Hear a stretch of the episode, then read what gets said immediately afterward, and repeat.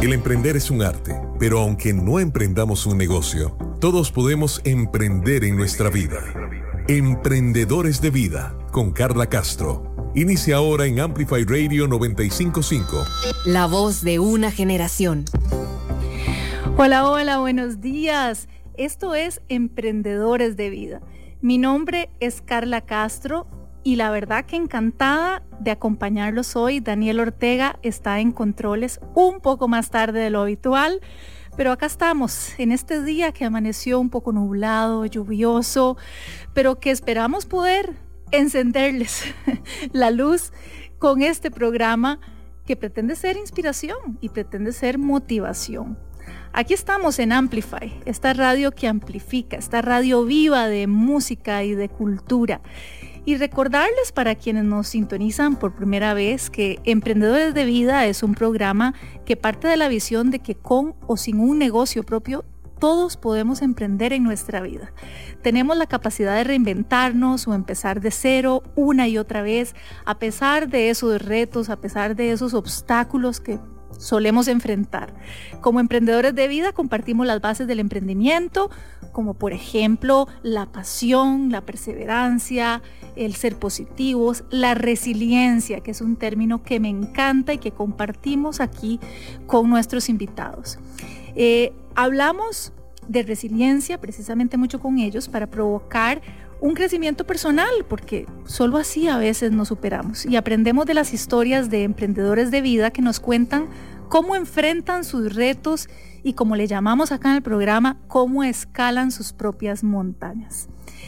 Vamos a comenzar con lo que yo llamo la frase que me hace clic y espero que a ustedes también les haga clic.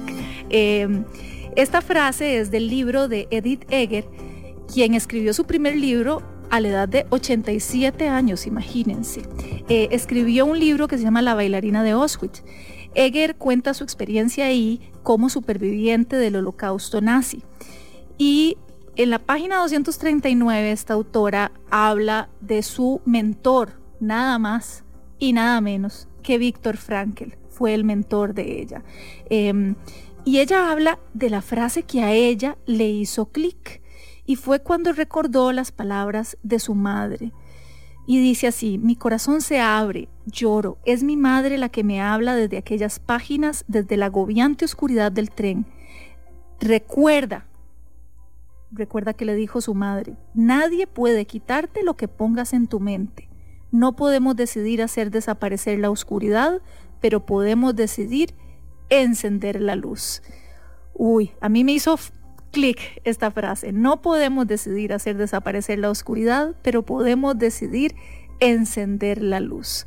Cada momento es una elección.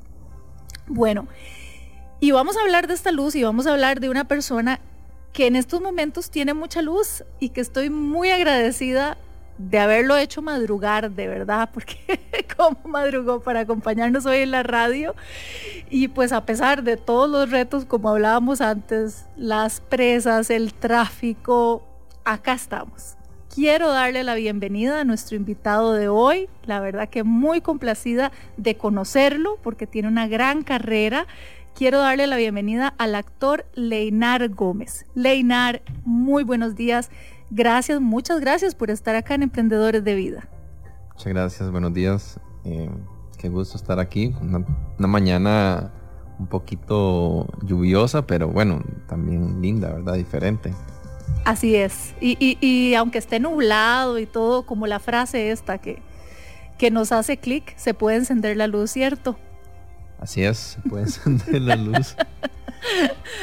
bueno, acá estamos con un cafecito. Les quiero contar un poco de, Leinar. Aunque, obviamente durante esta hora vamos a conocerlo más, vamos a conocer más de, su trabajo, pero sobre todo de todas las veces que le ha tocado emprender como emprendedor de vida.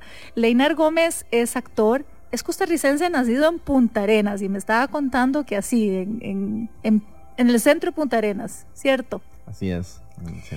Eh, y ha tenido una ascendente carrera de estándares internacionales, eh, tanto en, el cine, bueno, en el teatro, y ustedes lo podrán recordar porque Leinar actuó en la serie Narcos, que se ha transmitido por Netflix. También en la serie Borrego, que actualmente está en Netflix, pero solo para Estados Unidos y Canadá. ¿Se sabe cuándo podrá verse acá en Costa Rica? No, es, nada más una nota ahí. Es una película y no se sabe porque probablemente llegue a Latinoamérica a través de, de HBO, que es la ventana que se está negociando. Pero bueno, esperemos que pronto la podamos ver aquí en Costa Rica. Borrego, Narcos es la serie. Narcos. me confundí, ¿verdad? Ok. Repasemos un poco, eh, Leinar, eh, tu, tu, carrera, tu historia cinematográfica. Eh, entiendo que los inicios y la primera película fue Puerto Padre. Sí, una película muy importante para el país porque fue abriendo camino en, el ámbito internacional, en Toronto, en Canadá, tuvo buenas, eh, buenas críticas en, Variety y, y, eso me abrió una ventana internacional porque en Nueva York vieron el personaje que hice en esta película y fue a partir de ahí que empezaron negociaciones para, para tratar de salir del país. Se convierte en mi primera película, en mi primera exposición internacional en la pantalla chica o en la pantalla grande.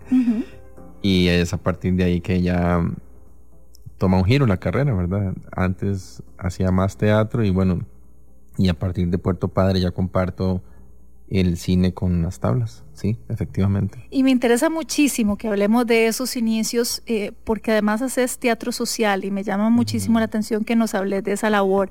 Pero para seguir, digamos, en este timeline de tu historia cinematográfica, luego de Puerto Padre, entonces vendría el eh, coprotagónico en Presos, de Esteban Ramírez. Así es, Presos, primer película costarricense que llega a Netflix nominado en algunos festivales en Brasil como mejor actor, en unos premios en Colombia. Después se convierte mi primera, la primera vez que, me encuentro en estas preselecciones que hacen los países de América Latina para concursar a los premios Oscar. Cada país eh, envía una película y cuando yo fui parte de, de Presos, pues correspondió a, esta filmación representarnos, ¿verdad? Fue la que la industria escogió, entonces para mí fue muy importante no solo porque, porque mm, este, fue una película que quise mucho, sino también que, que tocaba un tema muy importante, el de los privados de libertad, me abrió otra vitrina internacional y me permitió también estar en otros países conociendo más de la industria del cine. Y que luego tanto Puerto Padre como Presos, de dos cineastas a quienes aprecio mucho, Esteban Ramírez y Gustavo Fallas, se convierten en, los dos pilares que me sostienen para audicionar en la serie esta que mencionabas antes, en la, serie de Netflix eh, Narcos. Bueno, y entonces sí das el salto, ¿verdad? No, sé si consideras que Narcos fue como ese paso mm, como más en firme hacia la internacionalización. Sí, desde luego, desde luego porque con, los esfuerzos que tenemos en, nuestro país para hacer cine, nos podemos eh, llegar a, posicionar en una ventana importante, como lo están haciendo ahorita algunas películas, ¿verdad? Que, están, por ejemplo, en Cannes y que han estado en otros, en otros festivales, en ventanas em, eh, paralelas a las, a las, ventanas principales del festival, que se llaman como vitrinas, ¿verdad? Por ejemplo, Cannes tiene una sección que se llama sección Latinoamérica, pero saber que Costa Rica tiene películas ahí en esas, en esas secciones, en esos corredores, es algo importante. En el caso de, Narcos, sí, representa para mí un, salto al... Eh, el más importante en mi carrera, porque en el año en que Narcos se estrena, la serie más vista en el mundo. Tiene los rankings más altos. Es la primera serie de Netflix que se hace en dos idiomas, bueno, los idiomas nativos, ¿verdad? Entonces, escuchar el, digamos, eh, mi idioma en, subtitulado a otros eh, este, idiomas, no sé, al mandarín, subtitulado al, eh, al ruso, porque fue una, una, vitrina en todos los lugares donde existe Netflix. La serie tuvo presencia. Entonces para mí fue muy importante porque, eh, ¿verdad? al siguiente día de lanzarse, el New York Times, en The Guardian, en, Canadá, bueno, en, este, en Estados Unidos, y, en una serie de los periódicos más importantes empiezan a, en el mundo, sacan eh, notas de prensa y para suerte mía, algunos de los titulares eh, llevan em, este, notas sobre mi trabajo y sobre el trabajo de mi compañera Marixa porque hablan de, un, de una las segundas historias que son las que sostienen digamos la, la principal historia. Claro, entonces me pone a mí en perspectiva porque muchos de mis compañeros decían que, mi trabajo era eh, de los mejores que, tenía la segunda temporada. Entonces escuchar eso en boca de actores con 100 películas, ¿verdad? Con premios en festivales internacionales, pues me pone a mí en una posición muy importante. Aparte que fue una serie nominada a los Golden Globe, ¿verdad? Ganamos un premio Fénix eh, en México como mejor ensamble actoral y eso pues todo lo que significó viajar yo a España para los premios platino, eh, ser jurado en algunos festivales, etcétera, todo lo que genera el cine a nivel internacional en, ya en, las grandes ligas, pues fue para mí un upgrade, ¿verdad? Una subida importante y desde luego que yo muy inteligentemente dije, bueno, tenés que ser cuidadoso porque esto lo tenés en este instante y puede durar un par de años, pero luego si no viene algo similar, hay que estar preparado para, ¿verdad? Para, para mantenerse en el lugar donde estabas antes, ¿verdad? Porque todo requiere un, trabajo y una producción. Y eso también me permitió vivir en Estados Unidos un tiempo, en Los Ángeles, viajar, no sé, en, Europa, en algunas, en festivales, etcétera, ¿verdad? Ingeniándomela yo porque al no tener una producción detrás o una marca que me apoyara, a diferencia de otros eh, artistas internacionales, pues yo tenía que agenciarme, la verdad, como estudiar los mercados. Y, una persona, Esteban Ramírez, este cineasta tico, ha sido una persona muy importante en mi carrera porque ha sido como un manager a honoren. Recuerdo una vez en una gala que estábamos en, en, España, en Madrid, que yo entregaba un premio muy importante y el invitado siempre hay una, una, oportunidad de llevar un plus one, ¿verdad? Un más uno. Y mi, mi, invitado siempre ha sido Esteban. Entonces, él por delante mío como, como un barco que va rompiendo el, hielo, ¿verdad? Un transatlántico diciéndome, este es director de tal película, este actor es fulano de tal y esta actriz es tal. Claro, porque él tiene más conocimiento, desde luego. Entonces, ¿verdad? Mm, eh, ese, ese, ese conocimiento yo no lo tenía, pero entonces los dos de manera intuitiva, bueno, estaban con más experiencia que yo en, en ese ámbito internacional, tienen esa facilidad, entonces me permitió posicionarme en muchos ámbitos que no, no hubiera tenido la oportunidad si no fue a través de la serie. Y eso me permitió llegar a, audicionar para programas en, Australia, en Italia, en Francia, en Canadá, en Estados Unidos, muchas producciones de Hollywood. Yo usualmente no digo en cuáles eh, producciones he audicionado, pero he audicionado para... Cientos. Muchos, muchas películas que son... ¿No llevas la cuenta? No, no tal vez eh, sí, sí, tal vez sí. Unas, sí, tal vez cientos, pero eh, de todas esas, siempre son, son un es cierto porcentaje, ¿verdad? Entonces, bueno, eso me permitió actuar en Francia, en Colombia, y ahorita en Brasil. Entonces, llegar a un país como Francia o, Ecuador o Colombia, o ahora que estuve en Brasil haciendo una serie, em, y saber que la gente de la industria te reconoce inmediatamente y lo primero que te dicen es me encantó, ¿verdad? Mayoritariamente y afortunadamente para mí, estoy agradecido con eso. Y, y dos palabras que comentabas escuchando otras entrevistas, escuchar las palabras nos interesa. Nos interesa. La luz, eso es donde se enciende la luz. Sí, entonces cuando te dicen nos interesa, yo digo, bueno, a mí también me interesa que les interese. Pero bueno, sí, eh, ha sido una vitrina muy importante porque mm, me permite llegar a prácticamente cualquier eh, escenario donde exista el cine. Y es difícil que hay, alguien de la industria cinematográfica, al menos fuera de Costa Rica, no haya presenciado esta serie, que fue la más vista en el mundo. Entonces tienen razones de sobra para, para, para, para ser vista. Para cerrar el tema, este, se reúnen los, mejores talentos de Latinoamérica. Vos ves el reparto actor por actor o actriz por actriz y son los que más en diferentes países tienen una trayectoria más amplia. Y si te vas para atrás de las cámaras, los directores de fotografía, los directores de arte, el departamento de vestuario, tienen ahí el talento que, con más experiencia y, los creo que yo que los mejores eh, artistas en cada departamento. Entonces fue una apuesta muy importante para ellos. Yo muy afortunado de haber audicionado en una fila de actores de, México, de Colombia, de Chile, no sé, de muchos otros países y bueno, un costarricense que se logra filtrar producto del trabajo y del esfuerzo dentro de una plataforma tan importante. Eh, es un motivo de orgullo para mí, desde luego, y también... Y para todos. Y para todos. para todos, es un gran orgullo. Y un reto, ¿verdad? Exactamente. Y ahí estoy, ahí pueden verla todavía, está en Netflix desde hace unos años. Sí, buenísimo. Narcos. Eh, me interesa muchísimo porque de verdad eh, me, encantó tu perfil, Leinar, no solamente obviamente por, por la cantidad de éxitos y, por, por llevar el nombre de Costa Rica, digamos, a, diferentes países, festivales, y ya vamos a seguir conversando un poco de tu carrera. Pero me llamó la atención tu perfil por eso que hablabas de que eh, en la superficie solo se ve lo, que, lo que sí se ha dado, ¿verdad? Pero no se ve todo lo que no se ha dado.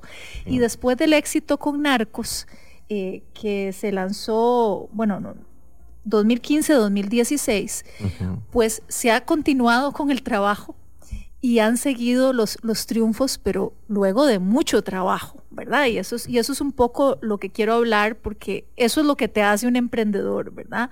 Eh, no solamente todo el trabajo que hay detrás en el hecho de mantener ese éxito, o sea, que no haya sido solamente narcos, boom, y luego, bueno, has continuado, sino que también es el, trabajo que hay detrás eh, de las diferencias, por ejemplo, de, de, países, ¿verdad? Del hecho de que, por ejemplo, otros actores eh, estadounidenses pues tienen más recursos, tienen más gente, tienen más equipo, ¿verdad? Y en este caso, pues te ha tocado emprender, así como, como muchos emprendedores cuando somos, soy la, ¿verdad? Soy, soy la, en este caso, ¿qué sería? Soy el que a veces me represento, soy el que busco los contactos, soy el que voy a las audiciones, soy, ¿verdad? Hablarnos un poco de todo lo que hay detrás de este trabajo de seguir continuamente consiguiendo papeles.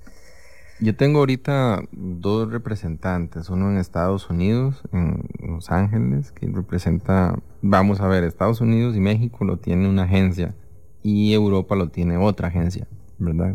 Mis trabajos han llegado, eh, que no han sido muchos para mí, pero podrían haber sido más dentro de un perfil como el que manejo a nivel internacional. Y bueno, también estar en Costa Rica es difícil porque me mantengo más lejos del, movimiento fluido del cine. Y en España es donde está mi otra agencia. Entonces, desde aquí y en mis posibilidades, cada vez que tengo la oportunidad de viajar, yo trato de estar cerca de los círculos en los que se mueve el, cine y, entablar relaciones eh, públicas con, con, las personas, como lo estamos haciendo ahorita en la radio, ¿verdad? Y yo creo que siempre cuando yo, cuando yo estaba a punto de irme para Estados Unidos, a Los Ángeles, mucha gente me llenó la cabeza. Es que tenés que ser, eh, que la gente vea algo especial en vos, que la gente, entonces había mucho ruido.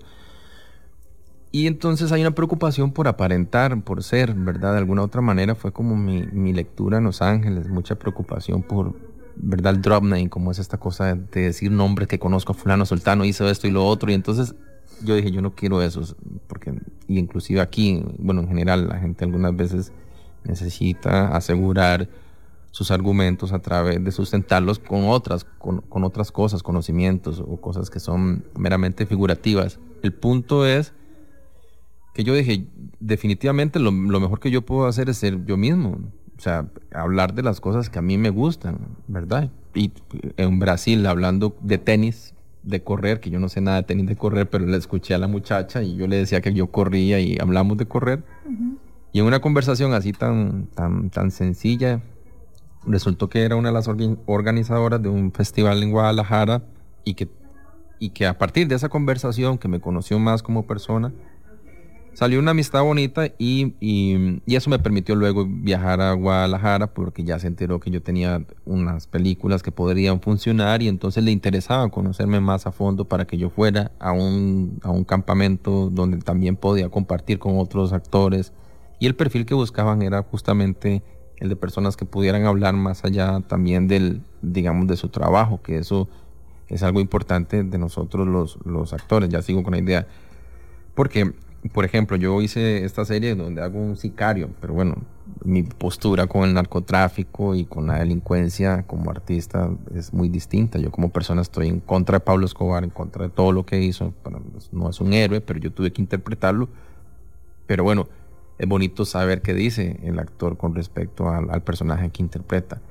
Y en el caso de lo que me preguntabas, ser Zoila, sí, ¿verdad? Porque yo estas cosas yo las hago, me, hago reuniones por Zoom con productores, con directores de casting, con escritores, con, ¿verdad? Con, con colegas, actores. Trato de mantener eso, que usualmente ya en un nivel más alto del que yo me encuentro, pues sí, como decías al inicio, hay un manager, un agente, un representante, alguien que lleva finanzas, ya tienen esos cuatro campos cubiertos. Y yo no, porque yo empecé a producir. Yo también soy productor de mis propios, mi propia vida. Eh. de tu vida y bueno, y, y más adelante te iba a preguntar sobre eso porque estás, por ejemplo, haciendo teatro actualmente acá. ¿verdad? Eh, pero, pero ya vamos a hablar de esa faceta de, productor.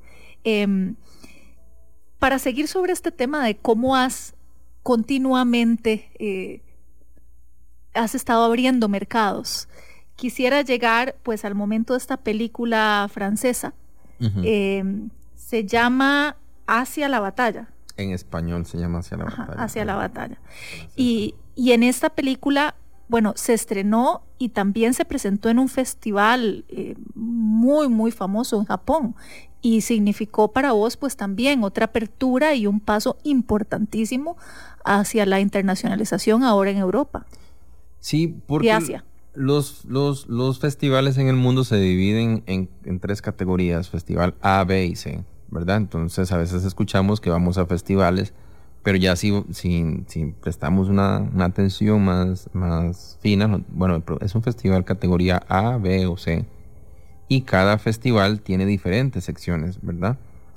Como decir eh, festival A, pero tiene la primera división, la segunda división, la tercera división, por ponerlo, digamos, en términos prácticos. Este festival al que yo fui, que es categoría de los 20 que existen en el mundo, 20, 22, de los cuales eh, Cannes, eh, Toronto, Guadalajara, San Sebastián, este, Tokio, otro en, Asia, se convierten en ese filtro de los festivales que reciben películas más grandes, de mayor presupuesto, con un nivel eh, este, cinematográfico de, muy alto. Entonces, en esta oportunidad son seis películas las que entran en participación en competencia oficial.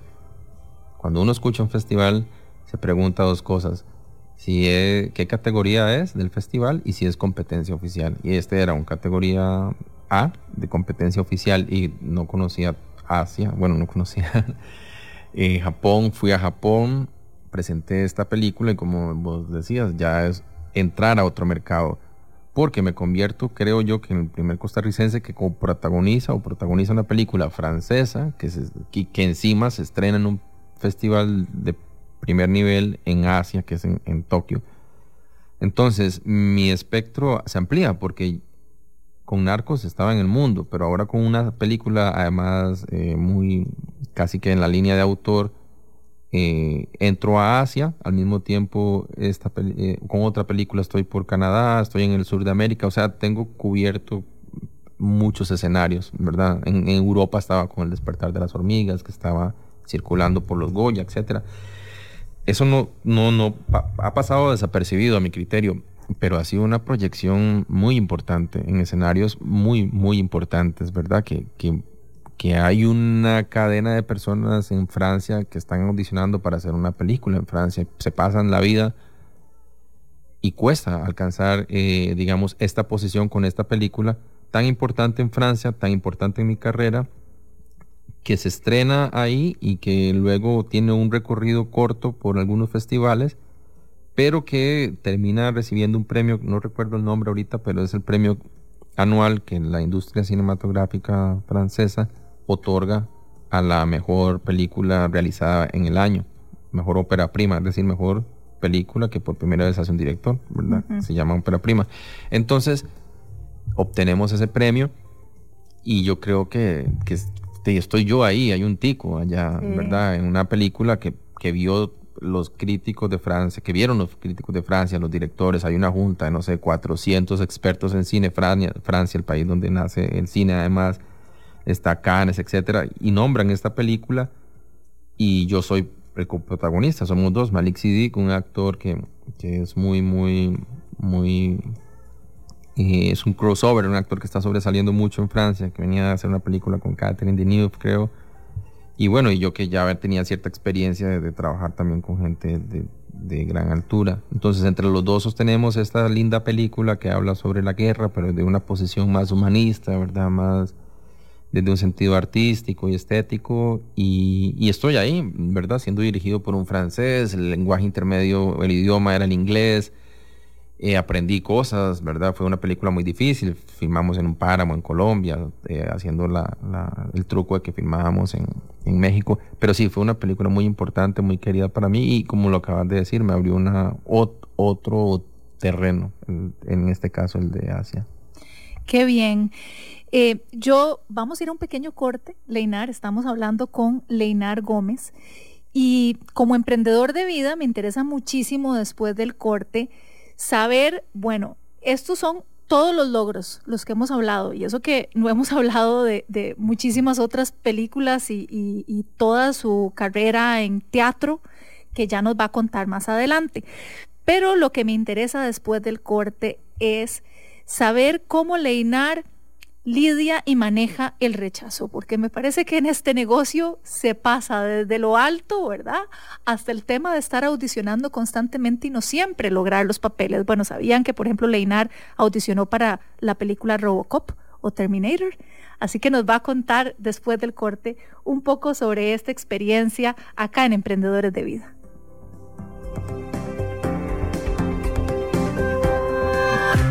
Emprendedores de Vida con Carla Castro en Amplify 955.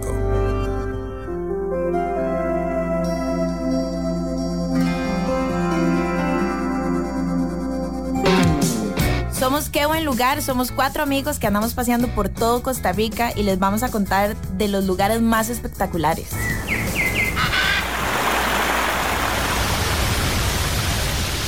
Las mejores recomendaciones, los mejores consejos para que se vayan a pasear sin ningún miedo. Y también vamos a responder todas las preguntas que tengan.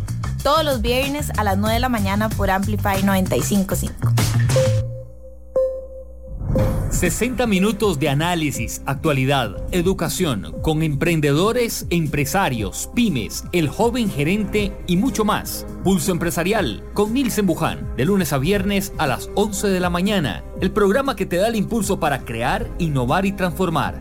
Por Amplify Radio 95.5 FM. Hola, ¿qué tal? Soy Jürgen Ureña y junto con Emma Tristán nos inventamos y nos metimos en la aventura de la telaraña, que es un programa de radio que intenta llevar a personas importantes de las artes y las ciencias y compartir un poco sus conocimientos, enredarnos un poco entre sus ideas, conversar, pasarla bien. Eso es la telaraña y eso les ofreceremos todos los lunes a las 7 de la mañana en Amplify Radio amplifyradio.com. Amplifyradio.com. Amplificando la red. Emprendedores de vida. Emprendedores de vida. En Amplify 955. Hola, hola, soy Carla Castro. Estamos acá en Emprendedores de Vida. Estoy conversando con el actor costarricense de proyección internacional, Leinar Gómez. Y si tienen alguna pregunta de verdad o comentario, los invito a que lo hagan a través de del WhatsApp 8795 eh, perdón, 87 955 955, más fácil, como 955 FM de Amplify. Entonces, compártanos sus comentarios, preguntas, aprovechando que tenemos acá de verdad a Leinar Gómez, que estamos aprendiendo tantísimo de él, contándonos un poco el detrás de cámaras. 87 95 5 95 5. Leinar, eh, comentaba antes de irnos a corte de todos los papeles y todo lo que no se te había dado, ¿verdad? Porque obviamente al principio estuvimos hablando un poco de tu carrera cinematográfica, no llegamos a hablar obviamente de todas las, las series, películas y teatro, que también quiero hablar en un momento, eh, pero también es el hecho de que, bueno, se da un gran éxito, por ejemplo, como lo fue Narcos, pero hay que seguir trabajando, ¿verdad? Obviamente ya hay un nombre, em, ya hay un camino recorrido, ya hay un nos interesa cuando conoces a un productor o, a un personaje influyente, pero bueno, hay que audicionar. Y audicionaste para Robocop y para Terminator. ¿Cómo, cómo fue esa experiencia? Sí, para, para Terminator. Sí, exactamente. Fue esta última, ¿verdad? Con, con yo estaba en Japón estrenando la... No, vamos a ver, me topé la, a la actriz, que, que, fue muy importante porque esta actriz colombiana, que es una serie que creo que se transmitió aquí en TV abierta, que se llama La Vendedora de Rosas, que es una gran actriz, que se llama Natalia Reyes, hizo una película muy importante llamada eh, Pájaros de Verano y venía de trabajar mucho en Colombia. Y luego aparte de eso em, compartió conmigo una película que se llama Sumergible, que no, alcanzamos a hablar, que justamente estreno, ya estrené en Ecuador, ahora la estreno en Colombia. Em, ella audicionó para el papel principal y, quedó, y yo muy feliz porque ella fue la, actriz protagónica de esta película, de esta Terminator, la última, y yo audicioné para uno de los papeles. Y bueno, desde luego que, que, que cuando te dicen qué proyecto es, te entusiasma mucho y no quieres perder la oportunidad de, de estar ahí, pero también hay un ejercicio de, saber eh, que, bueno, que no todas las producciones las vas a, alcanzar, pero de todas las audiciones que he hecho, ¿verdad? Había una producción que hacía Tom Hams que no, no alcancé a, quedar. Después hice una audicioné para una serie en, italiano. Me aprendí un guion en italiano. Yo no hablo nada de italiano. Pero bueno, he aprendido infinidades de cosas. No sabes cómo me las he ingeniado, pero sí hubo una serie eh, que, audicioné que fue la que más me ha marcado porque por primera vez sí me, entristecí y, me tomó como unos días recuperarme del impacto, que fue una serie, eh, esta, Francia estaba produciendo una, un programa para filmarse en Canadá, entonces este era la historia de un mexicano que está con una con un personaje eh, de, cierta alcurnia, ¿verdad? en Canadá. Entonces hay una relación filial entre estas dos personas y yo soy el, como este campesino que intermedia, que es un tipo inteligente, que tiene buenas habilidades sociales. Entonces yo audicioné para este papel y, él tenía un arco de crecimiento importante. Y la serie era en francés. Entonces yo me aprendí, no me van a creer lo que hice, me aprendí los diálogos, los míos que es lo que usualmente hago, y los del compañero. Entonces son tres sides, es decir, tres escenas, y yo me aprendo los diálogos míos, eh, me aprendo la pronunciación, porque tal vez no logro diferir entre lo que realmente dice el texto. Claro que sí, ¿verdad? Por, porque, por, por, porque ya lo leí y lo logré traducir y con personas me, me, me, acompañé. Entonces me aprendo la pronunciación en mis posibilidades y resulta que gano y voy al segundo llamado y claro, los productores en el inglés y en francés y unos en, castellano, en español, me hablaban. Entonces, cuando me relaja, cuando la actriz con la que estoy audicionando se relaja, ella improvisa un par de líneas. Mm, ups. Y entonces yo, que lo tenía todo como un reloj, ¿verdad? Suizo así, a la precisión de yo, me vendió. Yo, yo decía por dentro, ¿para qué se te ocurre improvisar? bueno, estás viendo que... Claro, entonces ya, yo eh, eh, improviso en inglés ¿verdad? Un poquito, pero, pero entonces di, ya después recurro al español. Entonces los productores dijeron que les daba miedo que yo en tres meses no me pudiera, no pudiera aprender a hablar francés.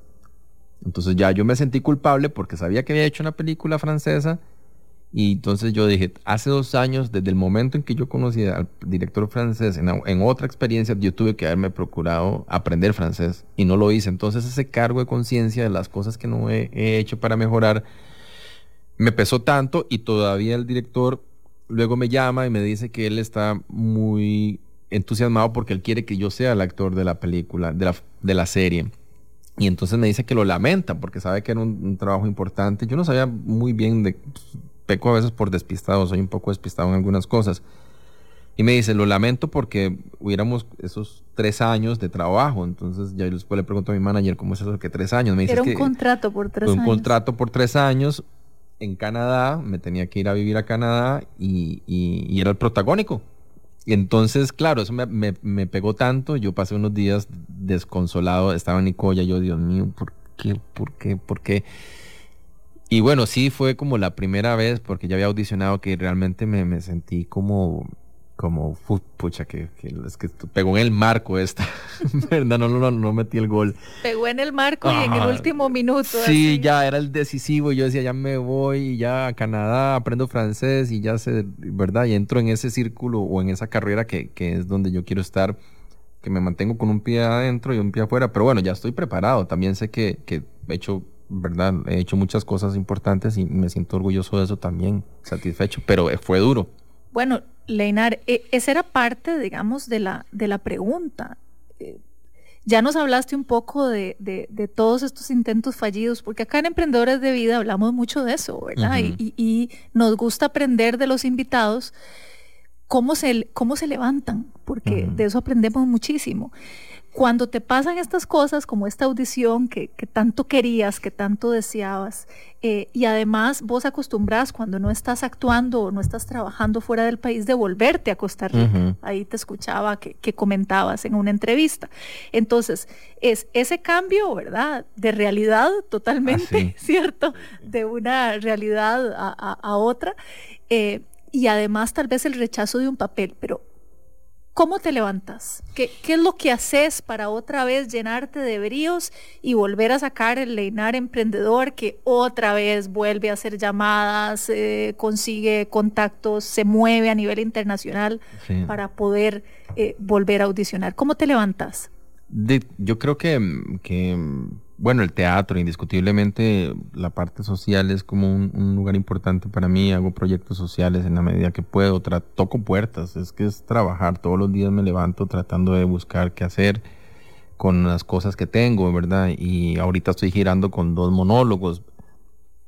Voy, visito colegios. Eso lo hacía hace 20 años cuando empezaba. Y entonces ahora hago un ejercicio de conectar con la gente, ir a ver qué pasa nada más. Yo sé que hay gente que me va a decir, no, mire, eh, es que yo creo que, ¿verdad? Lo, lo que sucede, y no es culpa de nadie tampoco, y yo no pretendo que todo el país me conozca, ni mucho menos, me rinda prestesía, pero sí llegar a un colegio y encontrar lo que hacía hace 20 años de, de pedir permiso para hablar con el director y estar afuera esperando. Y bueno, ahorita viene ese muchacho y no, venga otro día. Entonces esas cosas, esas cosas yo las tomo como, como gasolina.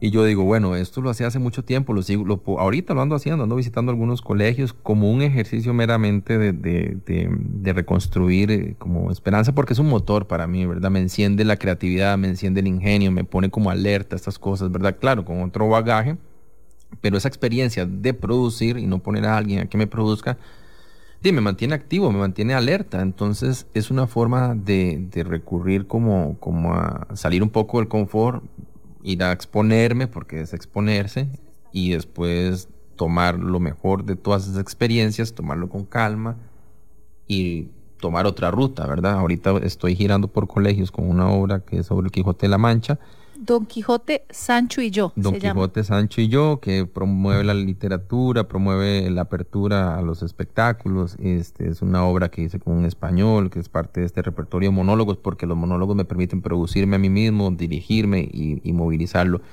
Entonces, em, levantarme, eh, para mí, primero es regresar a Costa Rica, porque sé que aquí estamos un poquito eh, en otro ritmo, en otra velocidad en cuanto a, algunas cosas eh, en cine y en teatro. Y este ejercicio de regresar a Punta Arenas también, ¿verdad? De conectar con, con algunos amigos. eh, trato de rodearme de, de- comentarios y de voces positivas. Eso es importante en la vida, ¿verdad? Para levantar ese, ese nivel vibracional. Y cuando veo que vienen comentarios o energías que tal vez no, no, no proponen, no propician, y trato de, de con empatía alguna posibilidad de que eso puede cambiar, no todo tiene que ser negativo, ¿verdad? Entonces trato como de estar en círculos donde me pueda potenciar, tratar de, de mantenerme este, mentalmente lo más tranquilo posible Y cuando veo que definitivamente hay lugares o círculos en los que no, no, no estoy avanzando, en, en, verdad, pues trato de moverme. Soy como muy crítico en eso. Y, y, algunas veces me da miedo dar el siguiente paso, pero me animo, ¿verdad? Entonces ahorita próximamente eh, viajo a Ecuador como jurado a un festival internacional, estreno una película en Colombia en septiembre.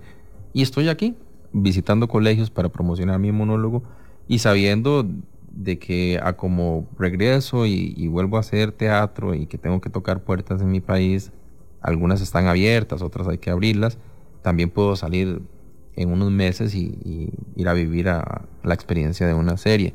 Entonces yo creo que, que entender que, que, tenemos un mecanismo un poquito cerrado en, en términos, digamos, prácticos de la cultura para poder movilizarla, es un ejercicio que ya creo que lo pone a uno en forma. Es como el gimnasio donde uno va y entrena la resistencia, donde entrena la. Aquí paciencia. venís a Costa Rica a hacer pretemporada, digamos. Sí, aquí vengo a hacer pretemporada. un día de esto me topé que tenía una sanción de cinco años por parte del centro de cine. Y yo, ¿cómo que, que tengo? ¿De qué? Sí, porque usted cuando fue a un viaje no entregó un informe, entonces la comisión de no sé qué lo sancionó sin que reciba. Y yo, pero, ¿y la notificación? Entonces mandé un correo, llamé a un abogado amigo y entonces milagrosamente después desapareció. Digo, sí, pero entonces, ¿cómo es la cosa? ¿Cómo se mueven las cosas en este país? ¿Verdad? Cosas como esas eh, que, que di, no sé.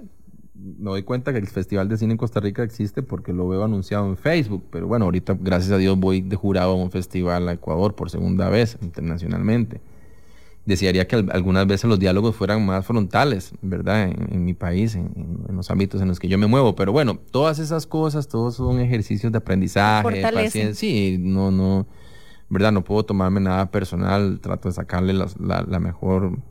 Tampoco soy un resentido, pero sí tengo, digamos, como un sentido crítico y, tengo, y soy muy objetivo en algunas cosas y sé que hay cosas que podrían funcionar tal vez en otro ritmo pero es la pretemporada aquí, entonces ando feliz con mis amigos, eh, trato de ver, en, digamos, en los campos sociales, en, he tenido muy buena relación con el Ministerio de Justicia, con el, Ministerio, con el Viceministerio de Justicia y Paz, con las instituciones de carácter social, con la Universidad de Costa Rica, que trabajé un tiempo, que además soy egresado, digamos, he tenido un nicho importante y en las costas eh, me he movilizado bien a través de la ONU, de la UNICEF, con proyectos para niños, adolescentes, trabajando el tema de la prevención de las drogas, el delito del de la tráfico de personas, eh, la promoción de la salud mental, ¿verdad? Entonces he hecho un buen, digamos, antecedente de proyectos sociales utilizando el teatro, investigando eh, una técnica que se llama Teatro del Oprimido, la creación colectiva, que son eh, fuentes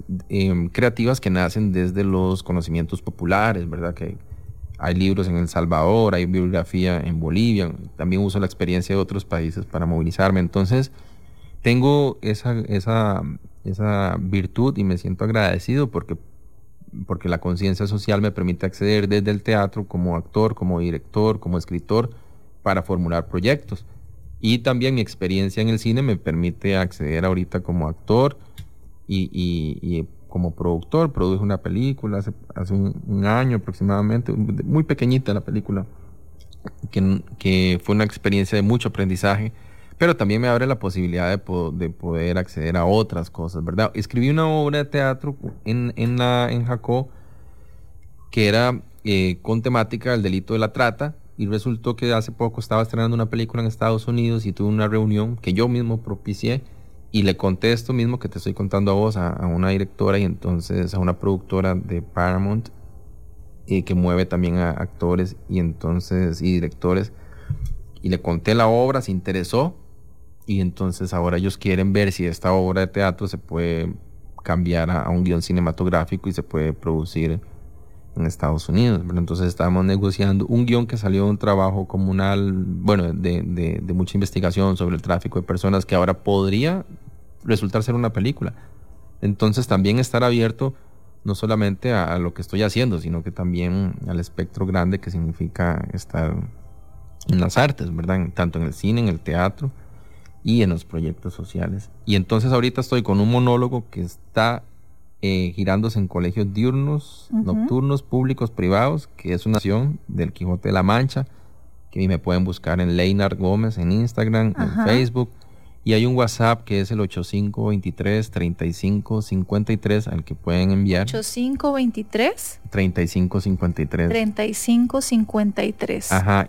Y, y además empecé este año en una técnica que se hace en Bolivia, en Chile y en Perú que se llama el teatro aplicado, que es utilizar herramientas del teatro para ir a diferentes espacios. Entonces, yo me formé en, ciencias sociales, en, orientación, en la UCR también, tengo esa, esa dualidad. Después hice empecé una maestría en, Barcelona, que no he terminado. Y de ahí tu interés con jóvenes, Claro. Que es donde más puedes aplicar todos esos conocimientos. Cruzo eso y lo llevo a la empresa también, ¿verdad? Entonces, puedo, eh, trabajé ahorita hace poco en ERT con un programa de trabajo en equipo. Entonces, eh, yo analizo, porque mi formación en la universidad era eh, en ciencias sociales, investigar una problemática, que esos conocimientos de la academia, la investigación de una problemática la abordo del arte, entonces hago un cruce muy bueno. Y eso justamente lo llevaba a la empresa, lo llevo a la educación, lo llevo al ámbito eh, social, y es como la otra parte mía luego de las cámaras, que además me gusta mucho como gestor de proyectos. Y que te llena de energía, que es el, un poco la herramienta que nos hiciste ver acá, de que la forma de levantarte y la forma de siempre mantenerte en movimiento es regresar a hacer teatro social, bueno, eh, producción social, eh, nos contaste que se llama, por ejemplo, Teatro el Oprimido, em, y que eso te recarga, o sea, te recarga, es difícil porque eh, pues como, como país subdesarrollado que somos en, muchas áreas y, bueno, cultura es una de ellas, ¿verdad? Por mucho, pues obviamente eh, el camino no es fácil, es un poco empedrado, pero gracias a personas como vos que abren camino, pues es que yo esperaría que pudiéramos desarrollar cada vez más esa área. Em, has hecho teatro como productor, pero también escuché que habías producido una película en Nicoya. Sí, fue esa de la que te hablaba, una película muy pequeñita de, un, un realizador audiovisual en Nicoya hace como un año aproximadamente, muy muy pequeña la película que no ha salido y ahí fue donde tuve esta experiencia de, trabajar como productor en la parte cinematográfica, como asistente de dirección. Me di cuenta que hay otro lado en, el cine que, sentí que tenía habilidad y que no había explorado, que era producir y mover el set, ¿verdad? Porque ya había movido grupos eh, de adolescentes, he, escrito obras, o sea, soy actor, entonces conozco las necesidades de los actores, ¿verdad? La empatía con la gente me permite hablar, escuchar, tratar de, generar ese ambiente cálido y me gustó mucho la experiencia. Entonces descubrí en esta película otra faceta de detrás de, de las cámaras, ¿verdad? Que en algún momento me gustaría pues ya poder realizar yo mi propia producción. Pero sí, esta película que fue pequeñita me permitió encontrarme con otra parte de mí que no había conocido. Y bueno, y sigo creciendo ahorita como, como artista y conociendo gente, porque en Costa Rica hay muchísimo talento, no solamente es, bueno hablar de lo que no está tan bien, debo reconocer que hay muchos directores. De lo que hay, pero que hay que potenciar. De hecho, vieras que acá, Leinar, nos están preguntando a través del, del WhatsApp de Amplify 87 955 955 y la pregunta era esa. ¿Cómo visibilizar más el talento costarricense? Yo creo que, bueno, hay que nosotros los que estamos teniendo estas posibilidades tenemos que, tomar incidencia, tenemos que apropiarnos de los espacios. Yo creo que es una responsabilidad que nosotros tenemos y me incluyo. Y también las personas que, que, manejan la cultura, eh, abrir un poquito más las puertas y conocer, darse, poner a alguien, a, el encargado de prensa o el encargado de gestión, a que conozca quiénes son. Yo creo que lo importante es el diálogo porque el diálogo genera pensamiento y eso es lo que nos falta, crear nuestro propio, nuestro propio pensamiento, nuestra propia en punto de vista, no copiar leyes, hacer las leyes, no copiar proyectos, hacer los proyectos, ¿verdad? No escuchar suposiciones, sino que escuchar realidades y a partir de ahí proponer nuevas ideas. Eso es lo que nos hace falta y eso, al menos desde mi experiencia, se logra con el diálogo, ¿verdad? Que la cultura pueda llamar a los que están teniendo algunas experiencias, eh, ver qué es viable realizar y qué no es viable realizar y tomar acciones, porque cada, cada cuatro años escuchan a un sector reducido de la cultura y, existe una efervescencia para poder generar unas nuevas ideas, pero muchas veces no suceden, sino que se toman cosas, ¿verdad? Repetidas y se sale un poquito del apuro. Y yo creo que hay mucha gente talentosa aquí y lo que hace falta pues es abrir los ojos un poquito más allá del Valle Central, poner atención qué está pasando en las costas, en las periferias, quiénes están haciendo cosas allá y dialogar. Yo creo que ese es el camino. Para mí ese es el camino que, se escuchen, porque ahorita quizás alguien me está escuchando y está teniendo otra perspectiva de un artista que, está teniendo una trayectoria a nivel internacional, pero es porque me escuchó de manera activa y no me puede responder porque me está escuchando. Pero si este ejercicio de escucha lo hacen las personas que tienen las responsabilidades o el, poder de mando o de decisión, quizás cambie algo en el pensamiento, ¿verdad? Y también eso es importante, estar dispuesto a, cambiar de ruta. Yo como, como artista, eh, siempre en, los espectáculos, al final de las obras, les pregunto a los espectadores, o mayoritariamente, que si hay algo que ellos consideran que yo pueda cambiar dentro del espectáculo, o algo que no quedó claro, que me lo hagan saber. Y muchas veces hay cosas que, que sí, que han tenido sentido, hay otras en las que no he estado de acuerdo, ¿verdad? Pero sí, siempre las escucho y las reviso con calma y digo, sí, puede ir por aquí, o ¿verdad? O tal vez no pero es un ejercicio importante. Yo creo que por ahí va el asunto. Ok, tenemos otra pregunta. Eh, ¿Qué ha hecho Leinar diferente a otros actores centroamericanos de su generación para poderse mover internacionalmente? ¿Qué has hecho diferente? Y creo que esta pregunta la hace una actriz. ¿Cómo es la pregunta? ¿Qué ha hecho Leinar diferente a otros actores centroamericanos de su generación para moverse, o sea, para lograr haber dado ese salto internacionalmente? Yo creo que eh, ha sido un trabajo, bueno, no hay una fórmula, ¿verdad? Yo lo que sí estoy seguro de lo que yo puedo hablar del trabajo, porque cuando yo empecé hace muchos años, a ver, yo empecé a estudiar en la Universidad Teatro y, aquí, y no, no continué la carrera, pero entonces como las posibilidades no me permitían continuar, yo dije, bueno, yo me voy a hacer mi propio currículum mi meta, mi principal meta fue proponerme salir del país. Busqué la manera de salir del, país con teatro.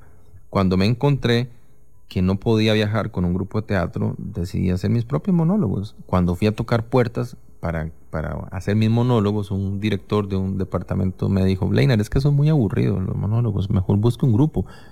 Entonces yo dije, aquí hay, una, aquí hay algo que tengo que aprender, hay que hacerlo que no sea aburrido. Entonces mi mayor mi mayor eh, meta en ese instante fue voy a tratar de hacer algo que no sea aburrido, que sea completamente lo opuesto. Y eso me va a dar un resultado diferente.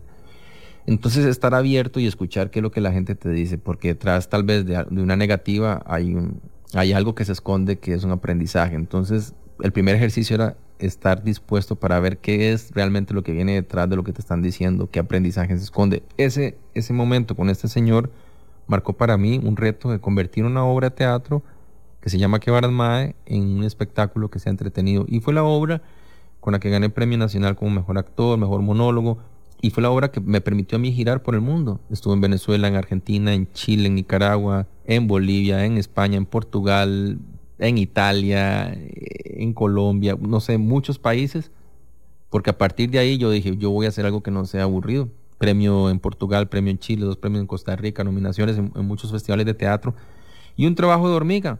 Yo eh, viajaba a un festival y hacía networking de una vez quiénes son los directores, quiénes son los productores de otros festivales y ponerme en contacto y ofrecer mi trabajo, ¿verdad? Y escribir y decirles, miren, tengo este trabajo, soy de Costa Rica, me gustaría viajar a, su país. Entonces, para responderle a la compañera actriz, eso, ¿verdad? Yo me ideé mi propia estrategia si hay un colectivo, el colectivo tiene que empezar, la experiencia se hace haciendo cosas, ¿verdad? Hay gente que me dice, yo quiero actuar, y le digo, bueno, busque un espacio, propicio este ese espacio, un grupo de amigos, alguien que, los, que les dé un, taller o alguien que les dé alguna clase y empiecen a generar ustedes esos espacios, porque si no se hace, difícilmente se va a avanzar. Entonces yo me ideé mi propia ruta y me propuse, este fue un objetivo que me propuse en el año 2002 que al menos en nueve o siete años hubiera visitado la mayor cantidad de países como actor. O sea, que, el arte me permitiera a mí viajar a la mayor cantidad de países. Fue un reto. Y bueno, y ahorita, gracias a Dios, pues son dos los países, al menos en, tierra, en América, que no he logrado visitar como actor. El resto, gracias a Dios, todos, excepto Canadá, que estuve cerca. Y, y, y el otro es este Paraguay. Y después de ahí, por alguna otra razón, llegué con teatro o con cine o un festival o como invitado. Y bueno, pero fue algo que yo me propuse y me ha tomado muchos años. Entonces, esa constancia del teatro me permitió a mí mantener un norte claro, saber cuáles eran realizables, cuáles no. Y siempre quise ir a Colombia y encontraba y no veía un festival, no veía un congreso, no veía nada. Trabajaba mucho para poder hacer dineros para ir, buscaba cuáles instituciones podían ayudar, etcétera hasta que fue a través de Netflix que pude entrar a Colombia y entré por la puerta grande, pero estuve dos años intentando entrar a Colombia, que, mandaba una carta para ver si me invitaban a un festival, que entraba a un concurso, que llegaba a una ponencia, que, y nunca, nunca, nunca lograba entrar hasta que llegó la audición y fui y viví un año. Y eso me permitió, de una vez llegué a Colombia, fui a visitar teatros, eh, vi que había unos, unos concursos de monólogo, fui, toqué la puerta, pedí llamar con el encargado, la, porque no quería como intermediarios, quería una vez hablar con el encargado del festival, me ofrecí, le digo, estoy trabajando aquí y tiempo después participé de, esta, de este ciclo de monólogos.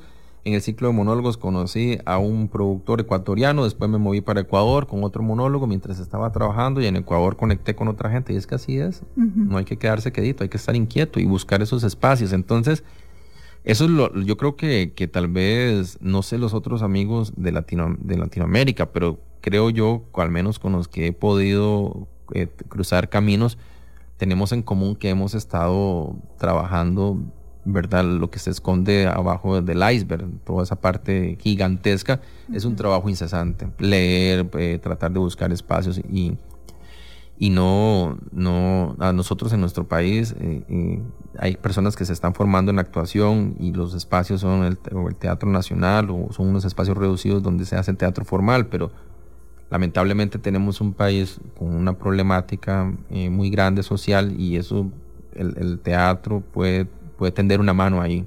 O sea, quiere decir que eso es un campo para que nosotros como artistas alcancemos. Hay gente que no quiere hacer teatro ahí, hay gente que, que sí, me incluyo, que sí queremos ir a esos espacios. Pero no sabemos porque ese espacio puede ser un puente, puede ser un puente para viajar a México, por ejemplo, o viajar a Bolivia. Y usted no sabe si en México o en Bolivia va a encontrar a alguien que le interese su trabajo o si no, ese va a ser un camino para que usted se pueda diversificar por otro lugar. ¿Ve? Entonces, eso es lo que yo considero que he estado haciendo y que me ha, que me ha funcionado a mí como, como artista. Y desde luego el trabajo incesante, ¿verdad? Aprender, ya para cerrar, con las otras series que audicioné y que, no, que me, me, marcaron una improvisación y no estaba listo para la que hice en Brasil, me aprendí líneas de improvisación. O sea, yo tenía ahí... En portugués. En portugués tenía muletas para reaccionar casi que a todas las posibilidades, pero fue un trabajo, no tienes idea, Carla, fue demasiado, demasiadas noches. Yo, yo vomitaba las palabras en portugués, pero resultó. Resultó porque después en un momento de la audición me relajé y solté improvisación, pero claro, yo como actor actuando de improvisar. Que hasta la improvisación estaba planeada. Claro, pero eso me ha tomado muchos años, ¿verdad? Y bueno, ya en el set es otra cosa, ya eso es para otro programa. Leinar, ¿qué, qué, qué está a punto de salir a la superficie? Bueno, hablábamos de Borrego, que, que, que, está en el top 10 en Estados Unidos y Canadá, en Netflix. Eh, eh, ¿Qué más está a punto de salir a la superficie de todo ese trabajo que has venido haciendo? Y yo ahorita estoy girando por los colegios, ofreciendo mis dos monólogos, que Baramá y este, El Quijote, Quijote de la Mancha, para colegios, empresas. Y luego en septiembre estreno una película en Colombia, agosto, y en agosto soy jurado en un festival internacional, un festival de 20 años, casi la misma edad que tengo yo de, de ser artista.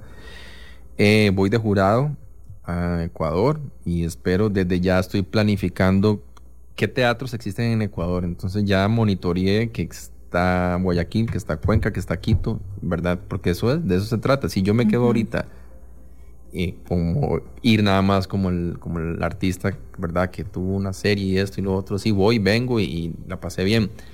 Pero no, desde ya estoy preproduciendo llevar unos espectáculos a Ecuador. Vamos a ver si resulta. Puede ser que no resulte, puede ser que sí, nada pierdo. Voy de jurado y espero ahí encontrarme con algún productor, director, hablar de, esto mismo que vengo haciendo y ofrecerme también, venderme, ¿verdad? Que, que eso es importante. Alisar mi material, llevar mis fotos, mi reel, Este, la vigencia es importante, tratar de buscar estos espacios de la promoción, de la radio, etc. Y luego la película que, que se estrena un mes después en Colombia, pienso hacer lo mismo. Desde ya ver qué estoy produciendo, qué teatros existen, qué otras actividades culturales hay alrededor.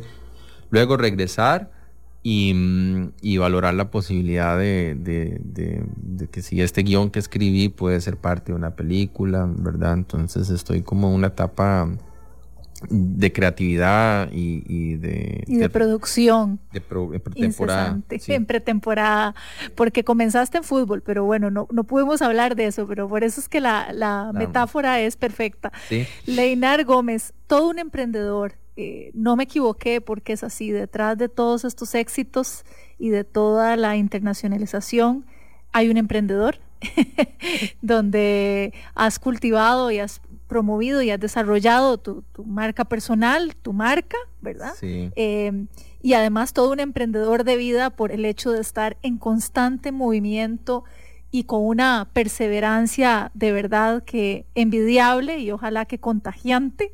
Eh, siguiendo intentándolo una y otra vez. Leinar Gómez, eh, síganlo en Instagram como Leinar Gómez, ¿verdad? Dijiste que estás. Sí, aparezco como Leinar Gómez en Leinar Gómez en, Instagram y Facebook.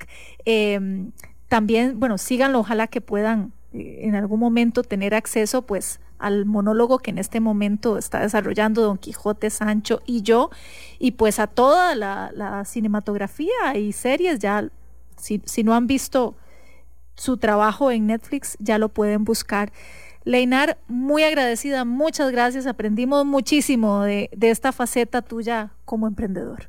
Muchas gracias y espero que tengan un lindo día y a la gente que nos escucha también agradecerles por, por escucharnos y yo sé que hay allá este, afuera es un, mundo difícil, pero yo creo que hay más gente buena en el mundo. Lo que pasa es que está callada, hay que hacer que se escuche. Hay que amplificarla. Hay que amplificarla. gracias, Leinar. Bueno, y gracias a ustedes por, por su sintonía. Recordarles que si empezaron a escuchar este programa tarde, hay un podcast, pueden ingresar a la página de Amplify, amplifyradio.com, ahí buscan programas emprendedores de vida y pueden escuchar el capítulo completo. También nos encuentran en Spotify, Google Podcast y Apple Podcast. Como les digo siempre, soy Carla Castro. Que tengan muy buenos días, pero más allá de eso, siempre, siempre que tengan una muy buena vida.